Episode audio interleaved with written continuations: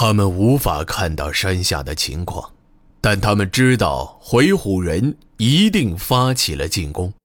天空中升起的黑烟已经说明了一切，而令木武感到不安的是，黑烟升起的方向很可能是城市中央。心急如焚的两个人不得不再次加快速度。木武心中早已乱成一团，他从没有参与过城防事务，因此根本不知道黑羽山的防守体系究竟如何运作。但他更担心的是，西山王会采取何种方式对抗回鹘的进攻。他知道叔父无论是对突吉人还是回鹘人，态度一直都十分强硬。事实上，到叶岛之前，他也曾自大的以为白地人不应该惧怕那些草原上的屠夫，那些人甚至不懂如何阅读文字。不过现在，木武当然不会那么想，因为对于白地人而言，所有的一切都不会比活下去更重要。白地人并非第一次逃上阴山，这不是丢人的事儿，只是舒服他。无论如何，要让十万人撤离黑羽山，至少也需要五天时间，这已经是最保守的估计。但无论如何，这都势在必行，因为即使哪怕是增加一个幸存者，也会为日后黑羽山的重建提供多一份的力量。两位少年穿山越岭，健步如飞，他们已经不再畏惧任何的艰险。就在两人行至一处巨大斜坡的时候，木武突然停住脚步，他微微俯下身子，回头对乌达做了一个安静的手势。两人在夜色之中完全潜伏起来。就在不远处的丛林之中，他们听到了一些声音。那是匆忙的脚步声，并非来自于林中的动物。他们将身体压到最低，几乎已经贴近地面。渐渐的，脚步声变得越来越清晰，也越来越繁杂。不久之后，树林之中就出现了一些慌张的人影。等这些人走近之后，木武突然从草丛中窜了出去，挡住了他们的去路。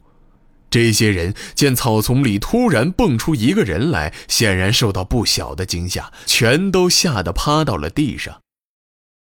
果然不出木武所料，这些人几乎都是女子和孩子，而他们也都是白地人。别怕，我们是白地人！木武大声叫喊道。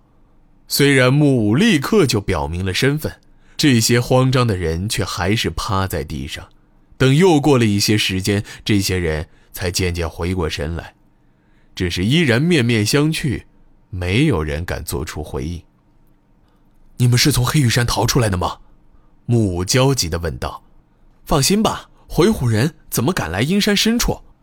乌达也来到众人面前，大声解释道：“安达是白帝王之子，是回来救大家的。”木武突然。一个年长的女子从人群中慌慌张张跑了出来，站到队伍的最前面。女子的声音显得焦急而不安，却又饱含深深的喜悦。真的是木武吗？绵绵姨，是绵绵姨。木武喜出望外地迎了上去。那女子突然抱住木武，大声痛哭起来。木武啊，见到你平安无事。真是太好了，黑羽山，黑羽山一尽。木武也紧紧将女子抱在怀里，泪水情不自禁夺眶而出。绵绵姨，阿妈呢？木天和木月呢？还有柏树老爷呢？他们现在都……女子勉强忍住泪水，声音哽咽的答道：“大家都走散了，老爷，他不愿意走。”木武，你快去劝劝老爷吧。木武点了点头，缓缓松开手，声音温和的应道：“放心吧，绵绵姨，我正要回黑羽山去，我会去找柏树老爷。不不，女子突然惊恐的答道：“你不能回去，回火人已经进城了，他们杀了很多人，很多人死了，你绝对不可以回去。”放心吧，绵绵姨。木武轻轻握住女子的肩膀，小声安慰道：“我有分寸，我不会去白白送死的。我有重要的事要告诉永忠叔叔。”女子微低下头，她稍稍停顿了片刻，终于点了点头。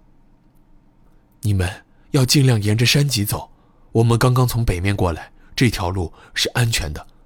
木武，你一定要答应姨。千万不能意气用事，你要活下去，你要带领我们剩下的白地人活下去。木武使劲点了点头，一转身已经跳到几尺开外。放心吧，绵绵姨，我们很快就会再见的。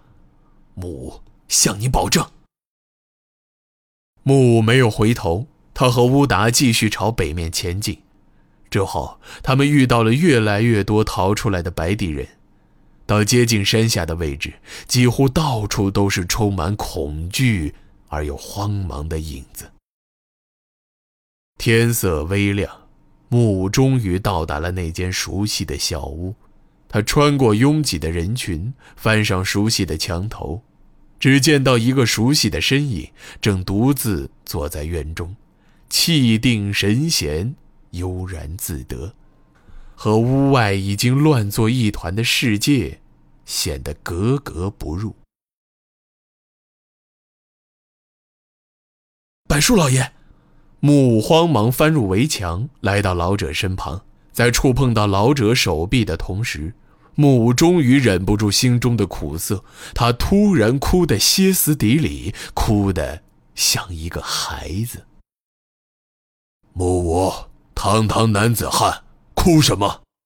木武使劲擦拭脸上的泪水，稍稍安定了片刻，这才大声答道：“柏树老爷，我带你到北山上去。”不，柏树老爷摇了摇头，他紧紧握住木武的手，声音沉稳而有力：“我知道，你一定记得我以前对你说过的话。自从我们白地人……”被迫离开中原，我们就一直过着颠沛流离、朝不保夕的生活。我们曾经有无数的敌人，但他们始终无法消灭我们。几百年来，他们都陆续从世上消失了，而我们白地人却生存了下来。阴山啊！我们祖先的灵魂依然活在这里，他们会永远庇护你，庇护你的子孙。木武啊，我知道你有更重要的事儿去做。去吧，快去吧。但一定记得要保护好自己。木武突然跪到地上，对着柏树老爷磕了三个响头。他抹去脸颊上最后的泪水，声音变得无比坚定：“柏树老爷，你一定要等着我，木武很快就回来接你。”柏树老爷微微点了点头，挥了挥手。两位少年离开了山间小屋，他们穿过拥挤的人群，逆着人流往山下奔走。他们无法看清楚每一个人。但木武却一直竭尽所能搜寻那几张熟悉的脸。此刻已经能清楚见到城中熊熊燃起的火光，炙热的空气沿着斜坡不断朝山下翻滚，夹杂着白地人无比凄惨的嚎啕和回鹘人毛骨悚然的嚎叫。越是接近地面，热浪。就越是令人难以忍受。上山的小径已经被堵得水泄不通，有些人因为拥挤而摔下山去，山坡上到处都是尸体，而道路两旁也躺着许多因为踩踏而死去的人。整片山林之中，仿佛已经被女人和孩子的哭喊声完全笼罩。少年不得不在更陡峭的山岩处行走，虽然道路艰险，却能够避开人流。幸运的是，他们最终站到一块巨大的岩石上，距离地面不足十丈，山脚下发生的一切都已经能尽收眼底。白帝军依然坚守在最后这道城门的内外，而数以千计的回鹘骑兵几乎已经堵塞了城内的所有通道。山脚下的空地上依然聚集着大量的平民，人数至少还有将近万人。